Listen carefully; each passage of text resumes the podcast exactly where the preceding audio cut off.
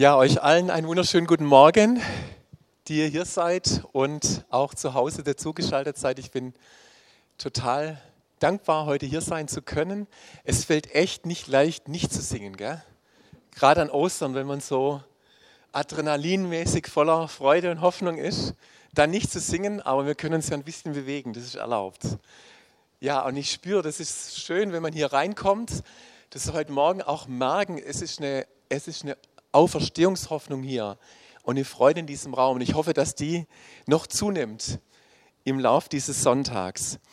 Ich habe einen Satz mitgebracht, den ich, und zwar einen angefangenen Satz, den ihr dann ähm, vollenden dürft. Das kennt ihr ja vielleicht, wenn man einen, in einem Interview einen Politiker um eine ganz kurze Antwort bittet, weil normalerweise reden die ja dann relativ lang dann sagt man, ich fange jetzt mal einen Satz an und du oder sie beenden diesen Satz dann. Und so einen Satz habe ich heute mitgebracht für euch und der Satz heißt, dass Jesus auferstanden ist, bedeutet, dass ich. Punkt, Punkt, Punkt. Dass Jesus auferstanden ist, bedeutet, dass ich. Und vielleicht ist jemand von euch dabei, der sagt, da habe ich kleine spontane Antwort, aber ihr dürft es ein bisschen gären lassen. Ja? Vielleicht könnt ihr auch euch ein Blatt Papier und einen Stift oder euer Smartphone nehmen und es vielleicht auch zu Hause nochmal ausreifen lassen. Was bedeutet es, dass Jesus auferstanden ist für dich ganz persönlich?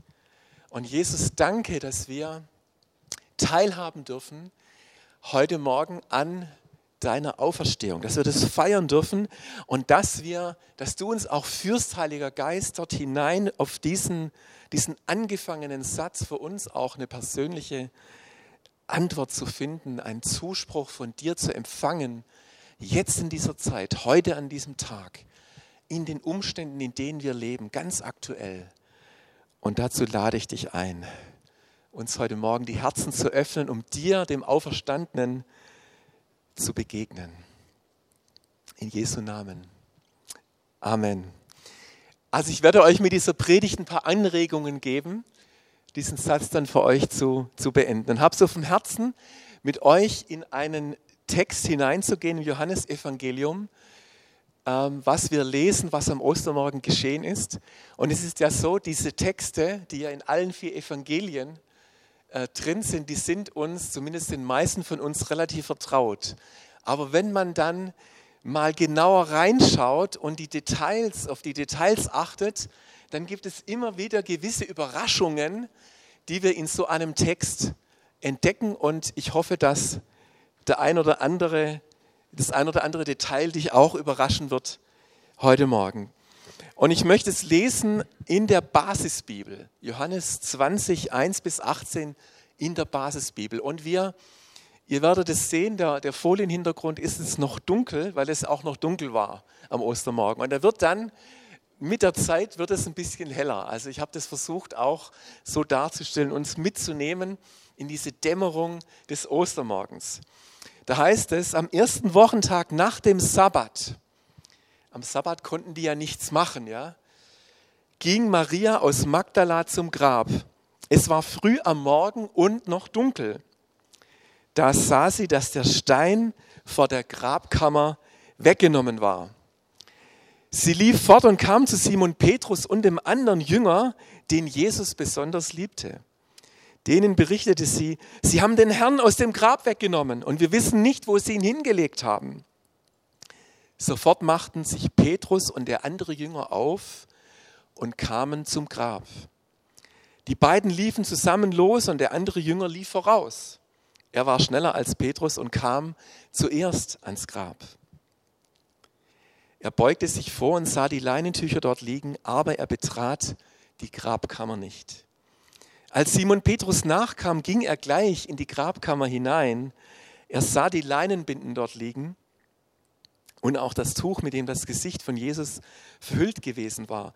Das lag aber nicht bei den Leinenbinden. Es war zusammengerollt und lag an einem anderen Platz. Nun ging auch der andere Junge hinein, der zuerst am Grab angekommen war. Er sah alles und kam zum Glauben.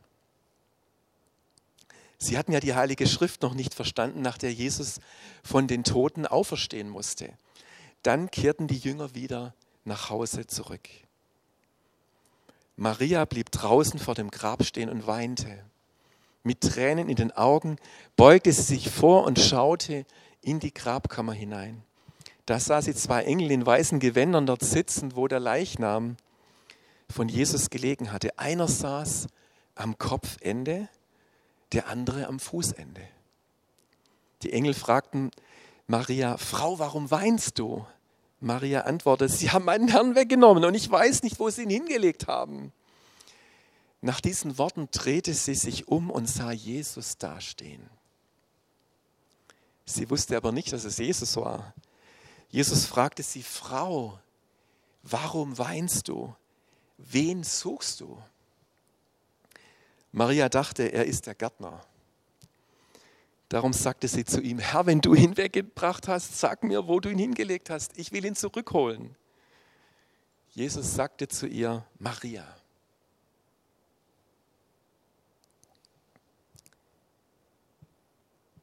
Sie wandte sich um ihm zu und sagte auf Hebräisch Rabbuni, das heißt Lehrer. Jesus sagte zu ihr, und jetzt geht es von unten nach oben, halte mich nicht fest. Ich bin noch nicht hinaufgegangen zum Vater, aber geh zu meinen Brüdern und Schwestern und richte ihnen von mir aus. Ich gehe hinauf zu meinem Vater und eurem Vater, zu meinem Gott und eurem Gott. Maria aus Magdala ging zu den Jüngern. Sie verkündete ihnen, ich habe den Herrn gesehen. Und sie erzählte, was er zu ihr gesagt hatte. Starke Geschichte, oder? So stark, wenn man sich so ein bisschen auch rein versetzt in, die, in diese Gefühle. Was mich am meisten, was mich am meisten bewegt, ist die Tatsache, für uns ist das ja jetzt irgendwie klar, dass Jesus auferstanden ist. Aber das war gar nicht so richtig klar. Das war überhaupt nicht klar. Das war, das war jenseits der Vorstellung unserer Akteure, die da teilgenommen haben. Erinnert ihr euch noch an den angefangenen Satz, dass Jesus auferstanden ist, bedeutet das ich. Und jetzt gebe ich euch drei Antworten mal als Vorschlag, an denen ihr dann weiter entwickeln könnt. Das erste ist, dass Jesus auferstanden ist, bedeutet, dass ich mit ihm auferweckt worden bin. Amen. Das ist der erste Punkt. Du kannst die nächste Folie einblenden, wo das dann draufsteht. Okay, alles klar. Kein Problem. Also, dass Jesus auferstanden ist, bedeutet, dass ich mit ihm auferweckt worden bin. Als ich diese Geschichte gelesen habe, bin ich an einer Stelle besonders hängen geblieben und vielleicht ging es euch auch so. Es ist die Stelle, als Johannes ans Grab kommt und interessanterweise, er war ja, wahrscheinlich war er der bessere Mittelstreckler. Er war ja vor Petrus am Grab. Also so, ich schätze mal so zwischen 1500 und 3000 Meter war das vielleicht entfernt und Johannes war der schnellere Läufer. Der war zuerst am Grab, aber er hat sich nicht getraut, da reinzugehen. Er blieb also draußen, hat sich nur reingebeugt. Und es heißt aber dann,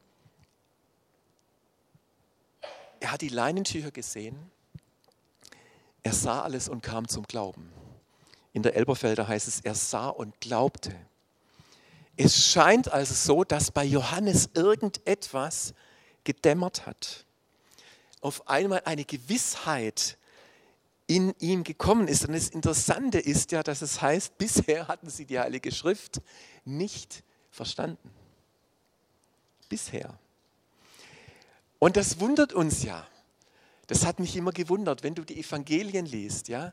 Du hast mindestens drei Ankündigungen von Jesus, wo er seinen Jüngern ins Gesicht gesagt hat. Der Menschensohn wird leiden, er wird sterben und am dritten Tage auferstehen. Hallo, das ist wie wenn du vielleicht von deiner Frau was zum dritten Mal ist, habe ich das schon dreimal gesagt, du hörst immer noch nicht, ja? Genau so. Das kann uns ja auch passieren. Vielleicht sogar hören wir noch öfters mal nicht. Zum Beispiel ist es bei mir so zu Hause, die Art und Weise, wie ich dann die Küche, die Spüle dann sauber mache und das aufgeräumt ist, das entspricht immer noch nicht ganz so dem Standard, wie es meine Frau gern hätte. Ja. Das habe ich dir schon so oft gesagt, wie ich es gern hätte und dass nichts mehr rumsteht und so weiter und so fort. Das kennt ihr Männer vielleicht auch. Also die haben das so oft gehört, aber es war irgendwie nicht präsent. Es war überhaupt nicht präsent.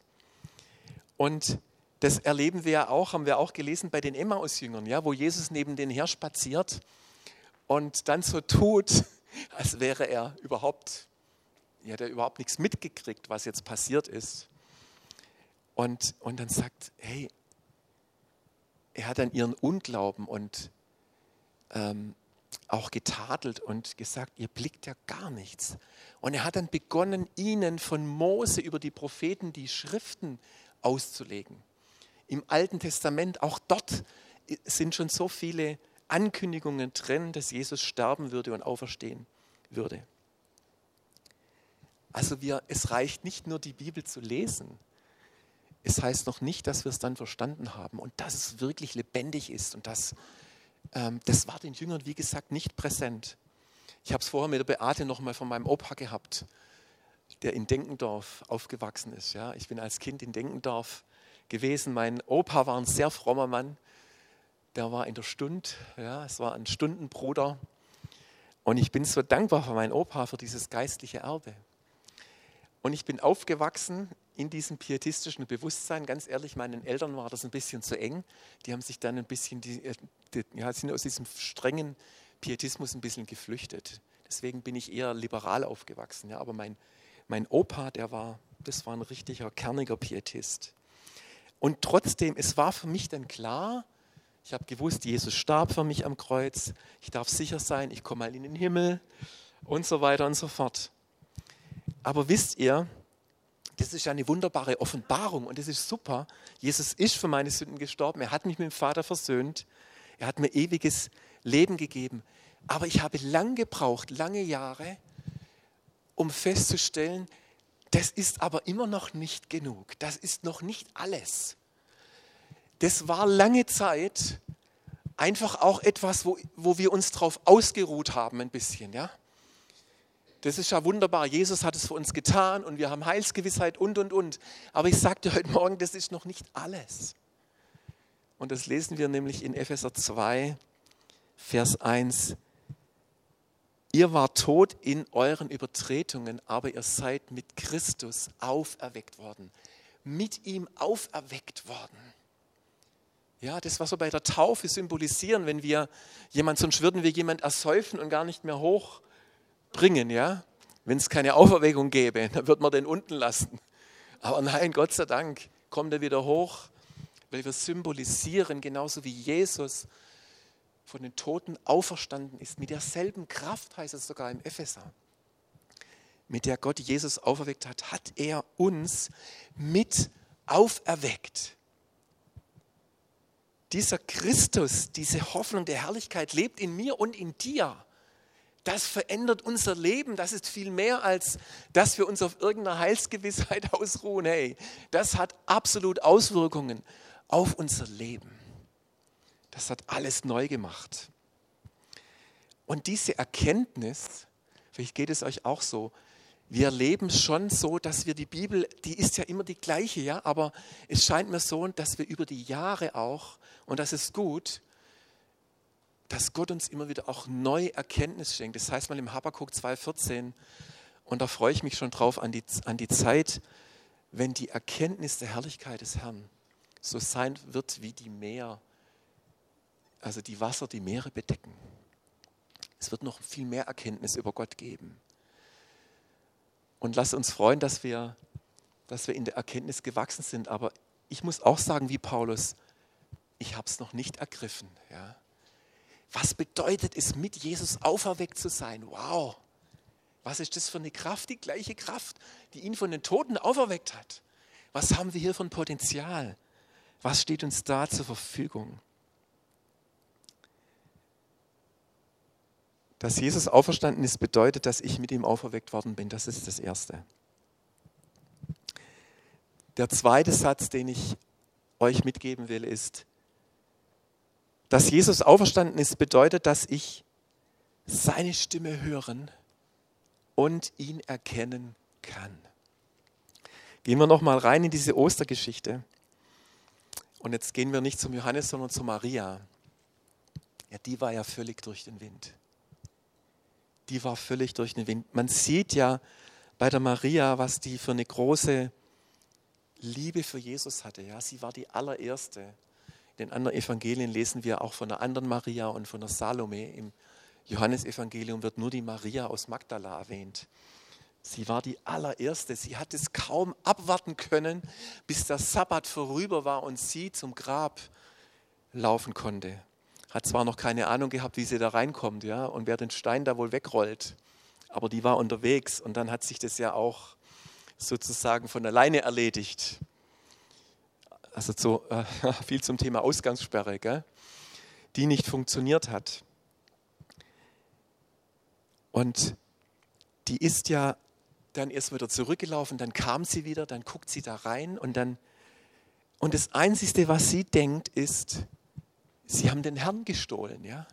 Jetzt hat sie ihn betrauert, dass er gestorben ist am Kreuz und ist auch nur sein Leichnam auch noch weg. Ja? Und das hat sie, auf das war sie so fixiert, dass sie die ganze Zeit nur sagt, der Leichnam ist weg, wo ist der, wo ist der Herr? Und da sitzen zwei Engel, hallo, schau mal in so eine Grabkammer rein und da sitzen zwei Engel und die fragen dich, Frau, warum weinst du? Und die erkennen gar nicht mehr, dass es Engel ist. Die hat gar nicht darüber nachgedacht, was hier passiert. Die hat nur gesagt, wo ist mein Herr hingekommen?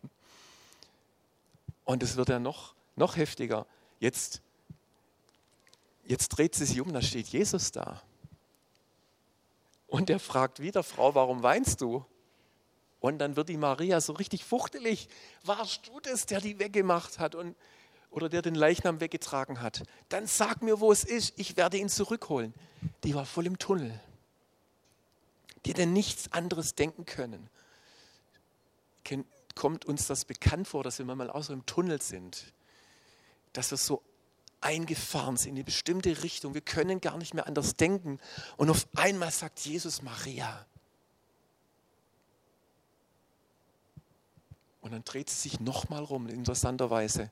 Sie dreht sich nochmal rum, heißt es. Sie wendet sich nochmal ihm zu und nur diesen Namen zu hören. Vielleicht hast du das auch schon erlebt, dass Jesus nur deinen Namen sagt. Und das war dieser Schlüssel, dass Maria aus ihrem Tunnel rausgekommen ist. Schau mal wieder hoch, schau mal wieder, es gibt eine andere Realität. Und aus der holt dich Jesus raus, indem er deinen Namen ruft. Und er sagt, du gehörst zu mir. Ich lebe in dir, ich kenne dich. Das war diese vertraute Stimme, die Maria gehört hat. Eine vertraute Stimme, die sie kennt. Und auf einmal verändert sich was. Auf einmal macht sie ihr Herz auf. Und auf einmal weiß sie, dass Jesus lebt. Paulus hat ein Gebet gesprochen und das finde ich sehr schön im Epheserbrief. Der hat, der hat gebetet für die Epheser. Ich bete, dass Gott euch den Geist der Weisheit und der Offenbarung gibt, ihn zu erkennen. Eröffne die Augen eures Herzens, damit ihr erkennt, was für eine Hoffnung euch Gott gegeben hat. Ich glaube, das, das brauchen wir. Wir brauchen auch diese persönliche Begegnung mit Jesus, dass unser Glaube lebt sonst ist das Theorie, ja? sonst ist es nur im Denken drin. Und ich glaube, dass Jesus genauso wie damals der Maria und den Jüngern auch dir und, und mir begegnen will und möchte. Wir haben vor ein paar Tagen ein Seminar gemacht. Ihr kennt ja auch, bei Prisma kennt ihr ja auch das Sozo-Gebet. Ja?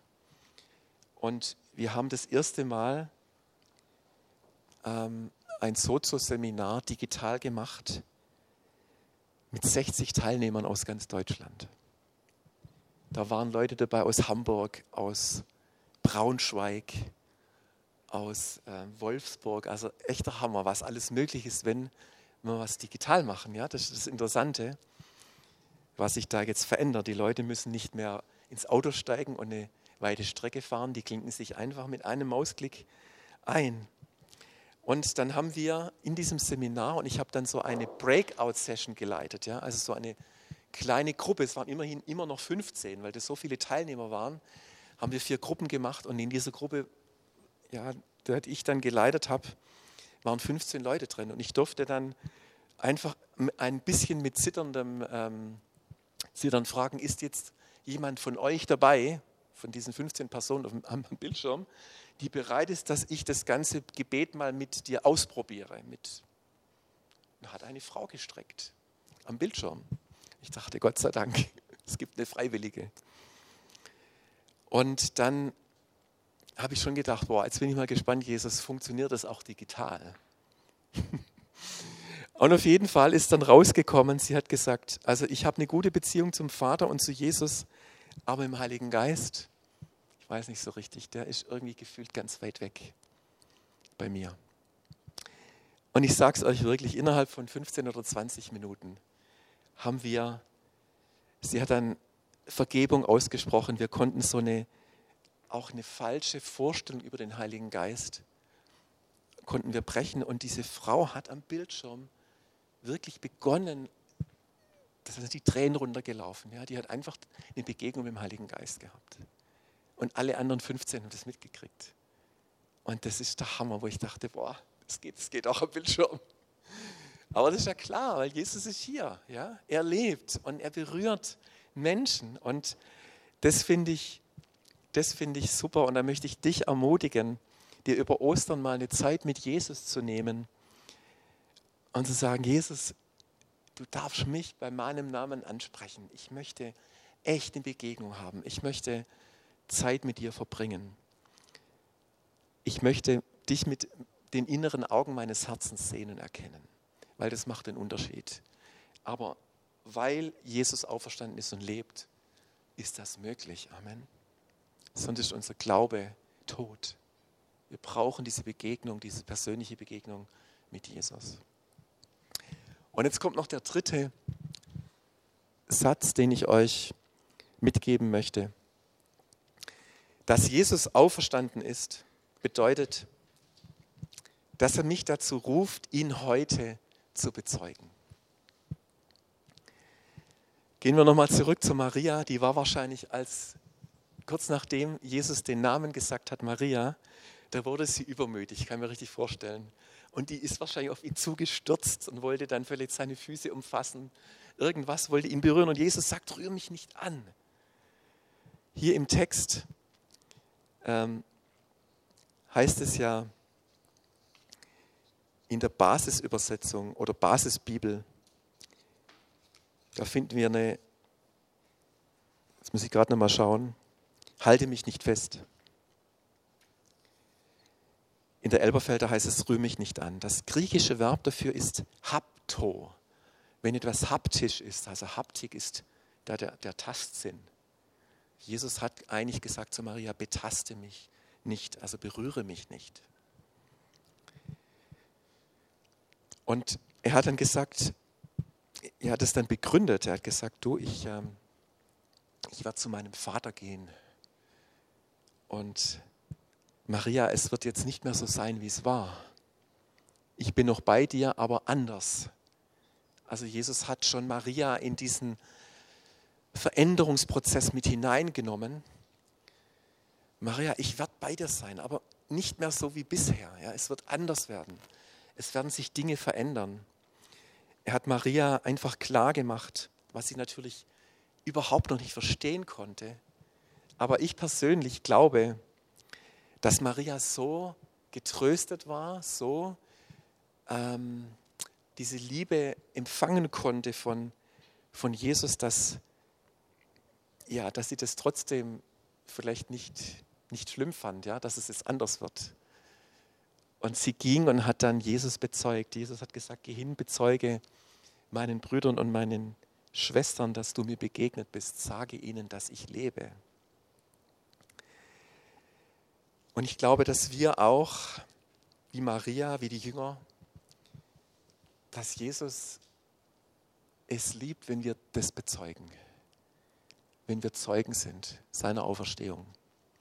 Und wenn dieser auferweckte Jesus in uns lebt und wenn wir ihm begegnet sind, liebe Leute, dann sind wir Zeugen. Das macht uns zu Zeugen. Dann, dann ist unser Herz voll. Dann ist unser Herz voll dieser Freude, dieser Auferstehungshoffnung. Und ich denke immer, das brauche ich gar nicht groß sagen, gell? wir sind ja mittlerweile in einer postchristlichen Gesellschaft angekommen, wo, ich glaube, in Stuttgart sind nur noch sind weniger als 50 Prozent überhaupt noch Teil einer Kirche. Das ist echt krass. Und Menschen haben immer weniger Berührung mit dem Glauben. Und ich glaube, ich habe mich mal gefragt, ich blicke ja auch überhaupt gar nicht. Herr, was willst du jetzt mit äh, Corona noch machen und wie lange soll das noch dauern? Und ich habe da überhaupt keine Antworten drauf. Ich weiß nur, oder ich spüre nur, Jesus, glaube ich, fordert uns als Gemeinde auch heraus, neu zu denken. Dass wir neu denken, dass wir, genau wie Maria, du, Maria, es wird anders werden. Ja? Es wird nicht mehr so sein wie bisher. Es wird sich was verändern. Und da möchte ich uns ermutigen. Und ich bin schon lange im Gebet vor Gott und sage, es kann doch nicht sein, dass wir, Jesus, nur in unseren Gemeinden so auf unseren Inseln leben und keine Leute mehr erreichen und immer weniger Leute irgendwie noch viel mehr von Jesus weg sind. Und irgendwie habe ich gedacht, das stimmt irgendwas nicht. Ja, das kann irgendwie nicht sein. Und ich glaube, dass es eine Zeit ist, dass wir als Christen, als Gemeinden auch umdenken und neu denken dürfen, wie wir Menschen mit der guten Nachricht erreichen können und wie wir auch, ja, wieder auch in unserer Zeit auf eine gute Art und Weise auch Zeugen seiner Auferstehung sein dürfen. Ich möchte euch ein Beispiel noch, noch machen zum, zum Schluss. Da hat sich jetzt keiner keiner bekehrt oder so.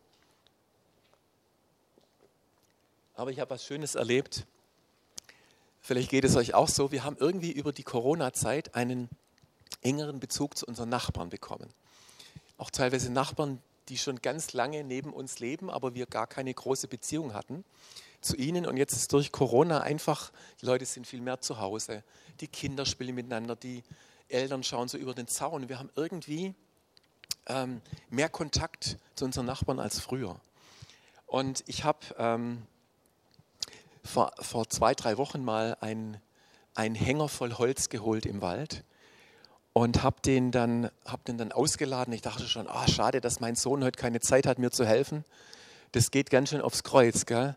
So 90 cm, 95 Zentimeter lange Spaltstücke aus Buche und Eiche habe ich dann so über unseren Zaun geworfen und dann nochmal 20, 30 Meter bis zu der Stelle, wo ich es dann aufgestapelt habe.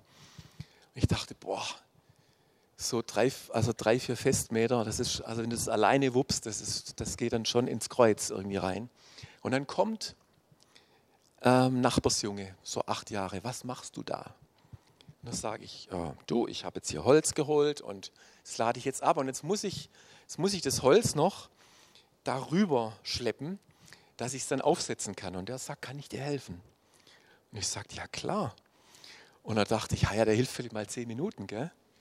Pfeifendeckel, der war voll dabei, sage ich euch. Dann kam ein Schulkamerad von dem, kann ja auch noch mithelfen. Ich sagte, ja klar.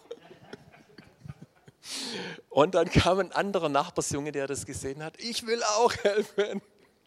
Dann habe ich mit der Zeit so eine kleine Mannschaft hier gehabt. Und ich sage euch wirklich, die haben, wir das, die haben mir das Ding gewuppt. Die haben mir dieses Holz wirklich von A nach B bewegt. Und dann habe ich noch so ein paar lange Stücke gehabt. Ich brauche noch jemanden zum Absägen. Ich! Dann sind sie, sind sie gesprungen. Die waren so motiviert. Und dann kam eine Mutter an den Zaun und hat gesagt, stören die Jungs nicht? Und ich gesagt, überhaupt nicht, die helfen mir. Ähm, ja, weißt du, die, das Schwierige ist, gell, mein Mann, also ihr, ihr Vater, der ist den ganzen Tag bei der Arbeit, hat einfach keine Zeit für seine Kinder. Und es ist jetzt so toll, dass die mal was Richtiges schaffen können. Ja? Und ich dachte, ja super. Wenn ich da jetzt, wenn ich da jetzt so ein bisschen Hoffnung geben kann gell, in der Situation und auf einmal kam ein Gespräch zustande, wir werden, wenn es möglich ist, im Sommer ein Sommerfest machen hier auf dieser Wiese. Ja? Und wisst ihr, das kann man nicht machen. Ja? Da ist was entstanden und ich habe auf einmal gemerkt, ich kann da, ich mache eigentlich nur, ich, ich arbeite eigentlich nur ganz normal, aber ich kann Hoffnung reinbringen. in eine Situation, wo ich ein paar Kindern irgendwie eine Betätigung geben konnte, wo die völlig ausgeflippt sind. Ja. Und ich glaube, das war für die wirklich eine tolle Sache. Und was anderes als Computer oder so, gell? sondern einfach mal so richtig hingelassen. Ich habe die natürlich ermutigt ohne Ende und wie toll die das machen und so. Und ich möchte wirklich uns ermutigen, egal wie, das ist eine ganz praktische Geschichte gewesen. Hey, diese Auferstehungshoffnung, die, die ist so, kann so kreativ Dinge gebären in uns. Ja? Da kann so viel entstehen und wir müssen da gar nicht besonders fromm oder irgendwas sein, sondern sie einfach leben. Ja?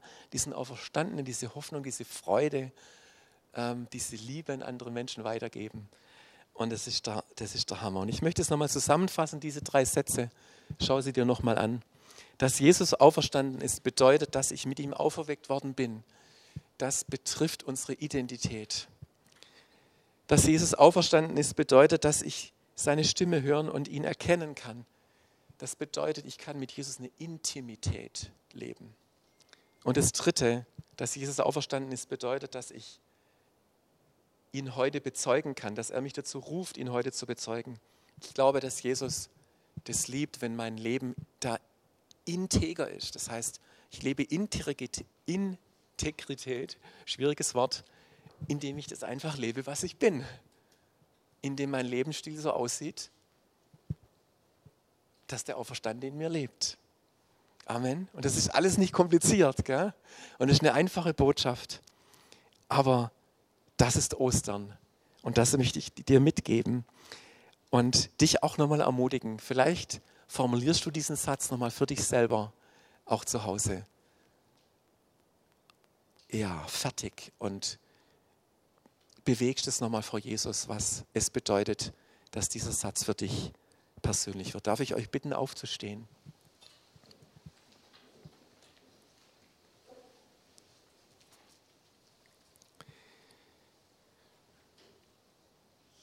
Jesus, du bist auferstanden. Du bist sowas von wahrhaftig auferstanden. Und wir feiern dich.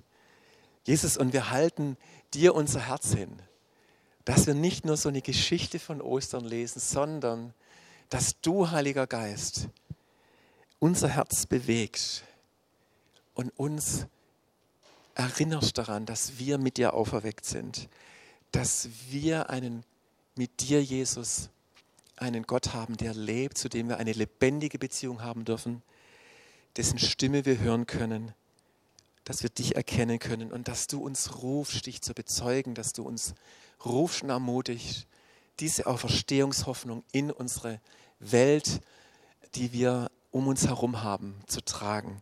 Und ich segne dich, segne jeden Einzelnen, dass dieses Wort in deinem Herzen lebendig wird, diese Einfachheit dieses Wortes, dass Jesus dir auch sagt, hey, es ist so einfach, mach es nicht kompliziert.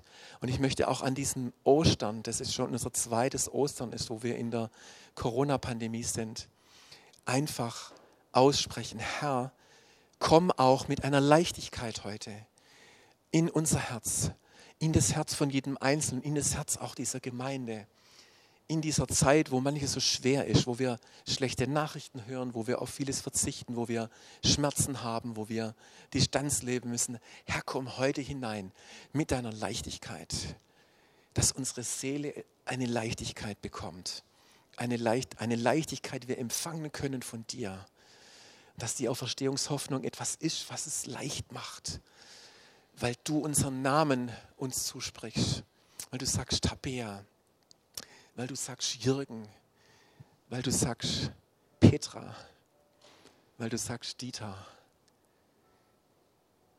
weil du sagst Hans-Georg oder wie auch immer. Ich spreche dich heute an. Ich lebe in dir. Es ist wahr. Du kannst mich erleben, du kannst meine Stimme hören. Und ich gebrauche dich dazu, mein Zeuge zu sein. Sei gesegnet. Auch ihr zu Hause, die ihr eingeschaltet seid, dass dieses Wort wirklich ein Hoffnungssame, ein Keim ist, jetzt auch über Ostern und die nächsten Tage. Danke, Jesus, dafür.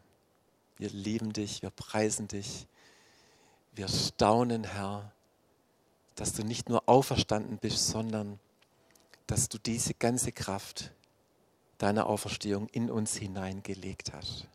Wie gut ist das denn?